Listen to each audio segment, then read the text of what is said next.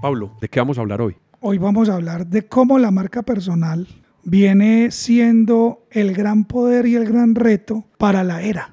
Resulta que es que los principales cambios de la humanidad de esta era lo están desarrollando o por lo menos los están provocando las personas. Y los medios digitales también, ¿no? Claro, porque los medios digitales usados por estas personas permiten que haya influencia, ¿sí?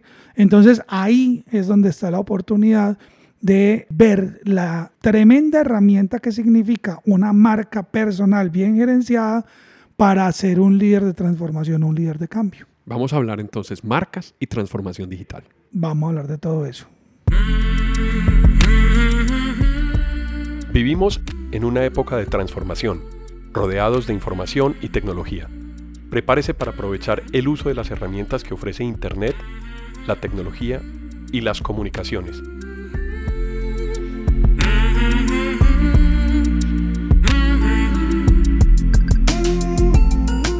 Conózcalas y aprenda cómo usarlas mejor. Bienvenidos.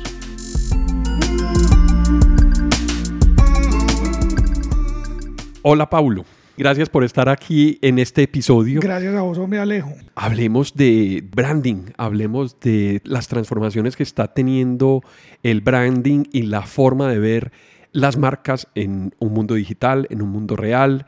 ¿Por qué no nos hablas un poquito de eso y tenía sobre la mesa un tema que es design thinking, como para que empecemos a hablar sobre ese tema. Juntemos como las dos cosas que dijiste. Primero lo del branding es la gerencia integral de una marca. Listo.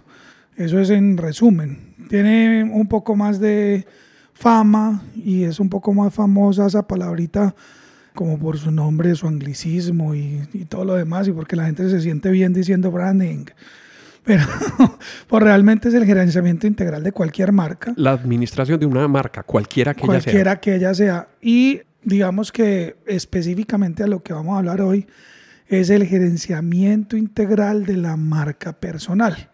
Porque entonces uno empieza a preguntarse, ¿y qué es marca personal? porque como estamos también de, de moda ya con, con, para seguir con, el, con el, la modalidad en inglés personal branding. Porque aparece, me imagino que los youtubers, aparecen eh, los influencers, aparecen una cantidad de roles que no existían antes del mundo digital. Esa, esa marca se vuelve importante básicamente porque cada uno de los humanos del mundo demostró tener una influencia. Ya es trazable, medible. Y esa influencia ni siquiera tiene que ver con la cantidad de personas que hablen de, sino con la calidad de caso que le hacen. Porque hay personas que, por ejemplo, pueden o sea, es mejor la calidad que la cantidad, estás diciendo ahí. Ah, eh, yo, yo no me atrevo a decir que el uno o el otro, porque también hay personas que tienen poca calidad de caso, pero una enorme calidad de alcance. O llega muchísima, muchísima gente entonces, pues son unos difusores. en el mundo de las marcas, en el universo digital, desde lo medible, se encasillan las personas en diferentes formatos y no, y no por ello uno es bueno o es malo.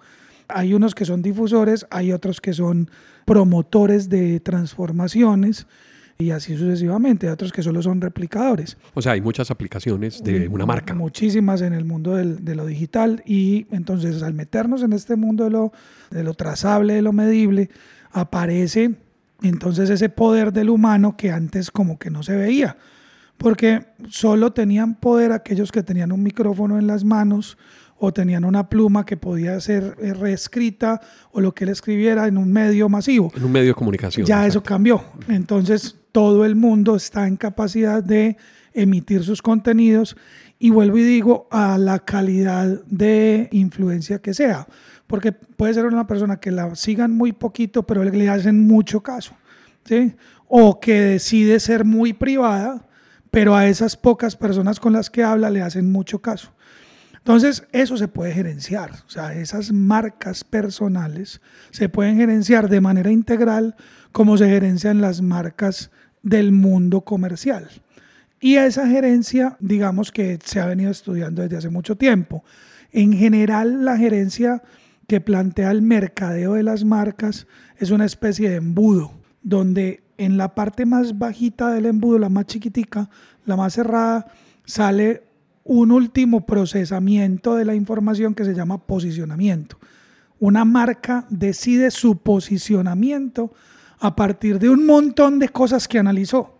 Entonces, por eso es como un embudo, porque por la boca más ancha entra muchísima información y eso se va procesando, procesando, procesando. ¿Qué se procesa? Se procesa una historia, se procesa una identidad de marca, que es algunos elementos que se van conectando con aquello que también llaman personalidad de marca. Ahí vienen los atributos y Ahí entran los análisis ya eso es un poquito más de producto, más productero, pero también se hacen análisis atributo, beneficio, escala, valor. Y todas estas cosas pues se tienen en cuenta para la famosa declaratoria de posicionamiento, lo que en algunas otras teorías también llaman ADN de marca. Entonces, como te digo, es un proceso de, de estudiar y de ir bajando información para uno llegar a un punto donde decide dónde y cómo quiere ser recordado. A eso se le llama posicionamiento. Y de ahí para allá arranca una medición que te dice si vos haces bien tus cosas, que se llama eh, la medición de la recordación de marca. Y a partir de esa medición, de cómo vos estés eh, realmente ejecutando y promoviendo y provocando a las personas con tu marca, pues la gente te va a recordar de una manera u otra con tus productos, con tus servicios, etcétera, etcétera, ¿Esa recordación de marca es el top of mind que llaman también o hay alguna e-, diferencia? Ese es uno, ese es uno de los indicadores que se usan ese específicamente es qué marca recuerda usted y sale de primero de su memoria con respecto a una categoría específica o con respecto a todas las marcas abiertas. Pero hay muchas, muchas mediciones de marca, muchísimas mediciones de marca. Incluso hay unas que son un poco más sentimentales en términos de qué tan cerca o lejos siente usted que esa marca está en su vida. Entonces, hasta ahí va el mundo de la marca el mundo de las personas también pueden hacer su paralelismo para ver cómo se administran y cómo se manejan. Ahora es decir, aplicar esa misma metodología de gerenciamiento. Eso, pero eso es marketing. Listo. Eso es marketing y en cualquiera de los libros de gerencia de mercadeo te vas a encontrar un capítulo muy robusto que habla sobre la gerencia integral de la marca o el branding. Ahora bien, vos mencionaste al comienzo el design thinking. Entonces resulta que en paralelo al mercadeo y a veces contra el mercadeo, aparece una escuela universitaria que nace del asocio entre unos diseñadores y una universidad. La universidad es Stanford y los diseñadores son los de IDEO o IDEO en inglés. Y entonces estos personajes se juntan para, digamos, volver método de aprendizaje aquello que un diseñador hace para solucionar problemáticas de diseño tradicional, como objetos, servicios y cosas de esas. Pero resulta que con esas lógicas también se puede hacer estrategia. Si me escuchaste la primera parte importante que te dije de lo del posicionamiento, el posicionamiento es una escogencia de toda la información que yo tengo para poner una marca, escojo una cosa que quiero decir. Ahí no me, ahí no me debo equivocar, ahí debo ser bueno en escoger, o sea, en ser estratega. ¿ya? También hay diseño estratégico, hay diseño para las renuncias, hay diseño para las escogencias. Y entonces ese diseño estratégico también se puede aplicar a la marca, al gerenciamiento integral de una marca, tanto comercial como personal. Es así entonces donde Design Thinking ha tenido ya múltiples ejecuciones, por ejemplo, en el tema de marcas personales. El mismo IDEO o IDEO hoy vende y con yo creo que bastante éxito un curso de gerenciamiento, eh, perdón, de diseño de marcas personales. ¿Por qué fue disruptivo la aparición del design thinking? ¿Qué lo hace diferente? El, design thinking, simplemente relimitemos el contexto, no es para gerenciar marcas. El design thinking es para solucionar problemas, utilizando el diseño para ello. Listo. Ok. Y lo que lo hace diferente y lo que lo hace disruptivo es que lo que plantea el diseño es información, lo que plantea el marketing es información de contexto tuya, de cuál es tu historia, cuál es tu personalidad, cómo te has comportado, cuáles son las razones de existencia, cuál es tu lucha, cuáles son esas cosas de principal diferenciación, dónde te metes en la vida de las personas, etc. En cambio, el diseño parte exclusivamente del humano para el cual podrías intuir vos que existís. Como marca, intuís que existís para este tipo de personas. Entonces empezá por estudiar a esas personas. ¿Quiénes son esas personas? Y también estudiate vos como una persona más. ¿Sí?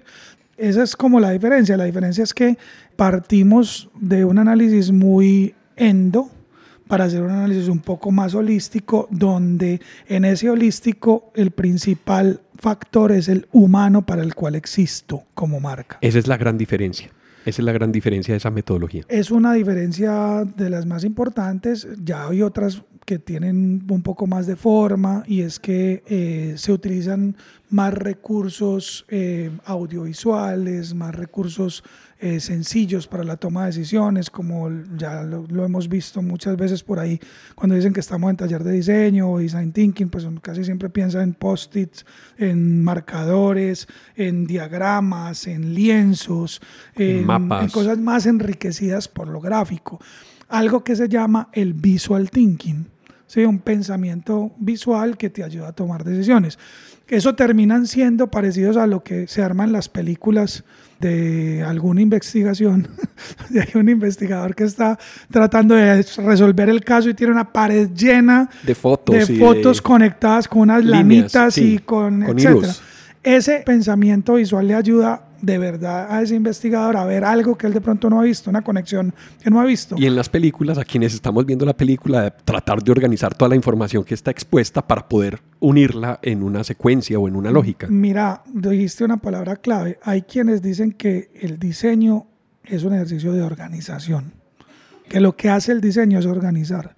Y yo creo que sí, o sea, yo creo que, que, el diseño entra y hace una organización de un montón de factores, un montón de factores muy empezando por los humanos para ver dónde es que vamos a agregar valor.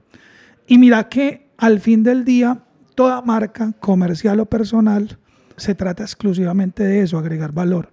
Una marca que no agregue valor en sí, en su declaratoria, que no exista para dar valor, es una marca que hay que repensar. Porque, pues, ¿por qué la voy a comprar? Teniendo tantísimas opciones como las que hay hoy en un mercado, ¿por qué tendría que quedarme con una que no agrega valor? Algo tiene que haber para mí, algo tiene que haber para mí como usuario que llene algo y ojalá ese algo que solucione la marca sea lo más importante que pueda solucionar. Hablaste de una cantidad de cosas alrededor del humano. Porque es que pensar en el humano significa también pensar en el planeta, en el futuro del planeta, significa pensar en el grupo de personas a quien le debe llegar la información que se está procesando, la marca, la influencia, los productos.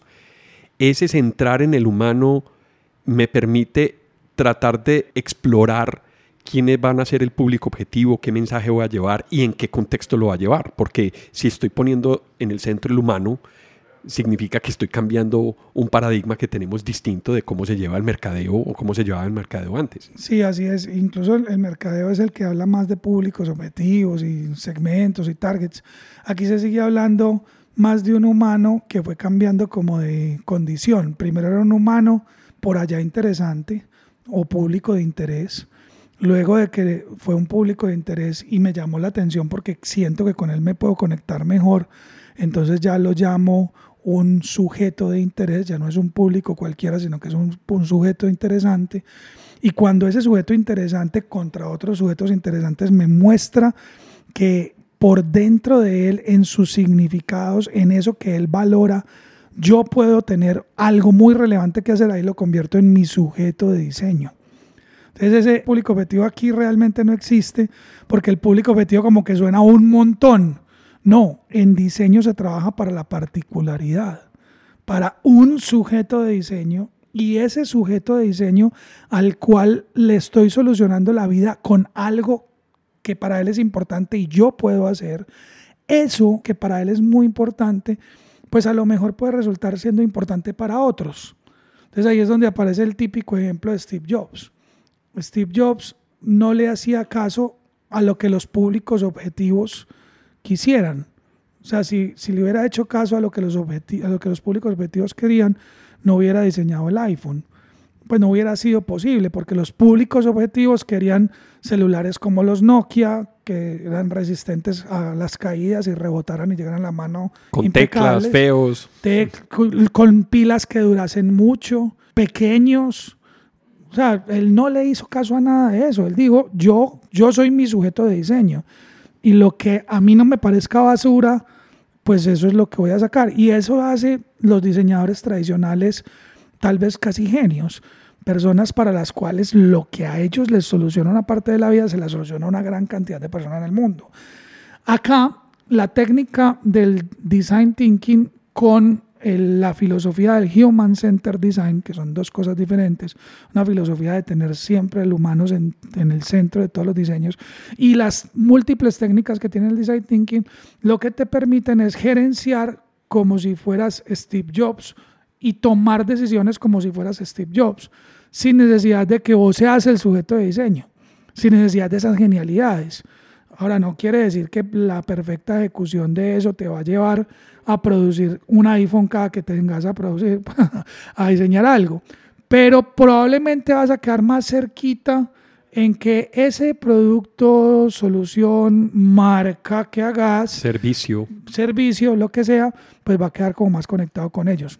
Ahí es donde está. Entonces, digamos, es la gran introducción. Las marcas personales hoy por hoy en el mundo son tal vez más importantes que las marcas comerciales.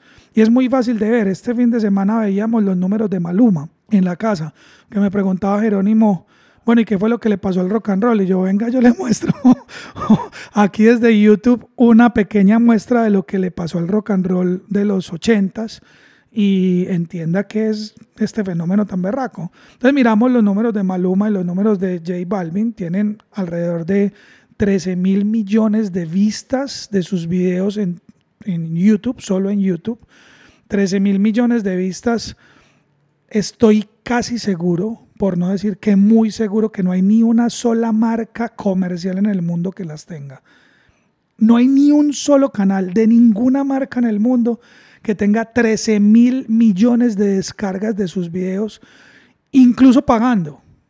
No, no, creo que haya una sola marca y pues si hay alguien acá en, escuchándonos en este que nos mande eh, su maravilloso mundo, que manden el contraejemplo y digan, usted man es muy mentiroso. Ve, aquí están 55 mil marcas con 13 mil millones de vistas. Entonces, mira, y eso son marcas personales, obvio, en el mundo del espectáculo, pero no dejan de ser marcas personales. ¿sí? Hablando de marcas personales, obviamente cuando uno empieza a tener esa relevancia, ya sea en el mundo digital, en el espectáculo, en un show, en, en, donde la opinión, en la cocina, en formas de lavar el carro, en formas de deprimirse, en formas hasta de suicidarse. Sí, ¿cómo empiezo a ver que eso es útil? ¿Por qué deberíamos pensar en diseñar nuestra propia marca personal? entonces eso por varios motivos. El primero, si usted decide ser emprendedor, y tiene ese ADN raro que se necesita para esa cosa. O sea, la habilidad de comerse la tonelada de la que sabemos que se viene con el capítulo de emprendimiento, su marca personal y la marca de su compañía están pegaditas, pero pegaditas. O sea, Larry Page y Sergey Brin estarán profundamente ligados a Google y Steve Jobs estuvo y estará ligado a Apple y así sucesivamente con todos los emprendedores del mundo, ¿sí? Así como eh, los señores Procter Gamble en su momento, y pues eso hay una, hay una relación íntima en ese asunto. Entonces, mal haría usted si quiere ser emprendedor en descuidar su marca personal, porque aquello que vaya a emprender va con su marca personal lo van a relacionar sí o sí. Es inevitable. O sea, es, es un ancla o es un cohete que usted le puso a lo que creó. Esto es hecho por Alejo. Ah, no, mijo, eso va a salir en berriondado. Esto es hecho por Alejo. Ah, no, eso, eso no va a salir. Pues no va a funcionar. Sí, eso es lo primero. Lo segundo, si usted decide ser empleado, como la mayoría de las personas del mundo, que a pesar de la fiebre del emprendimiento, la mayoría del, ingreso de las personas del mundo es vía empleo o algo parecido, pues como contratación de servicios o desalarizados, pero bueno, algo parecido a eso. Todo lo que usted haga para una compañía va a terminar siendo lo que usted dejó con su nombre en esa compañía. Su huella.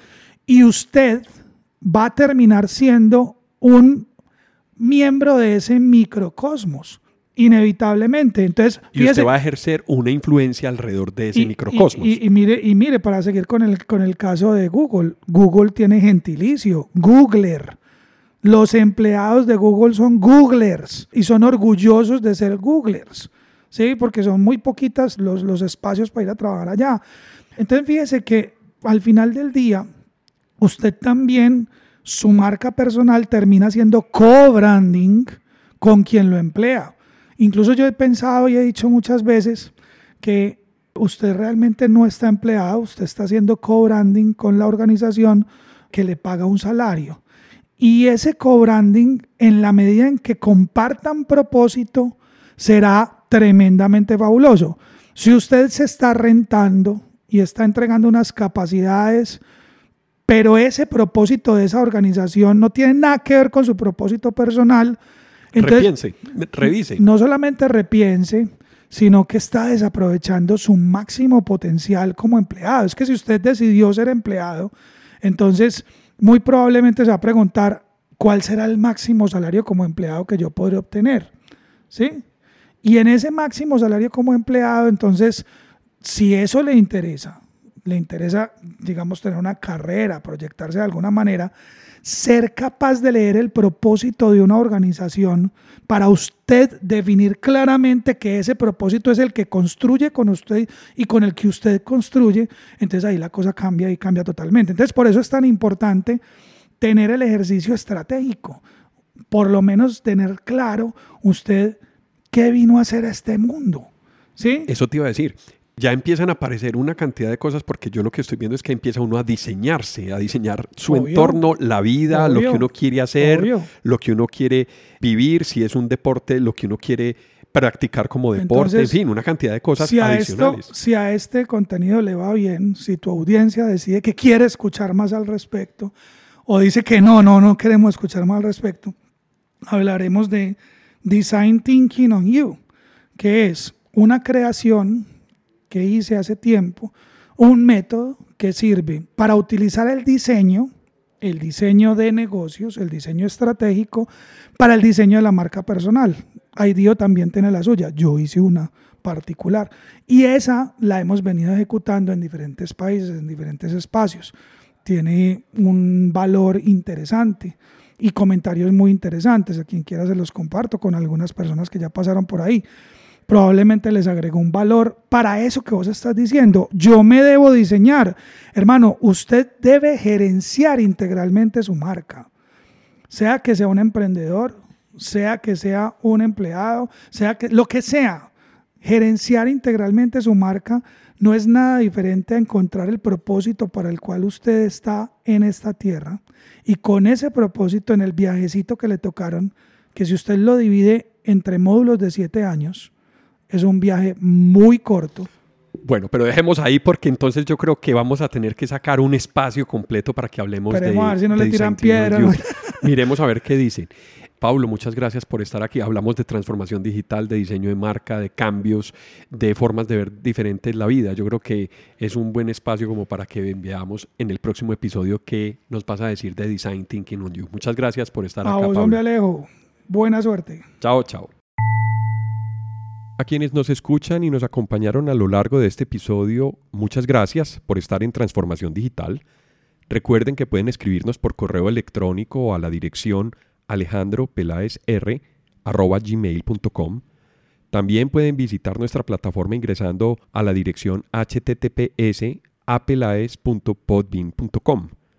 En la aplicación de Podbean pueden dar clic a me gusta y dejar sus comentarios. Este podcast está disponible en las plataformas de Apple Podcast, Spotify, Google Podcast, Deezer, iBox, Stitcher, además de la aplicación de Podbean. También cuéntenos qué temas quisieran escuchar en eh, futuros episodios. Si les gustó el tema y si quieren apoyarnos en transformación digital, por favor compartan este episodio con sus amigos y con las personas a quien les puede interesar estos temas. Esto fue Transformación Digital. Hasta pronto.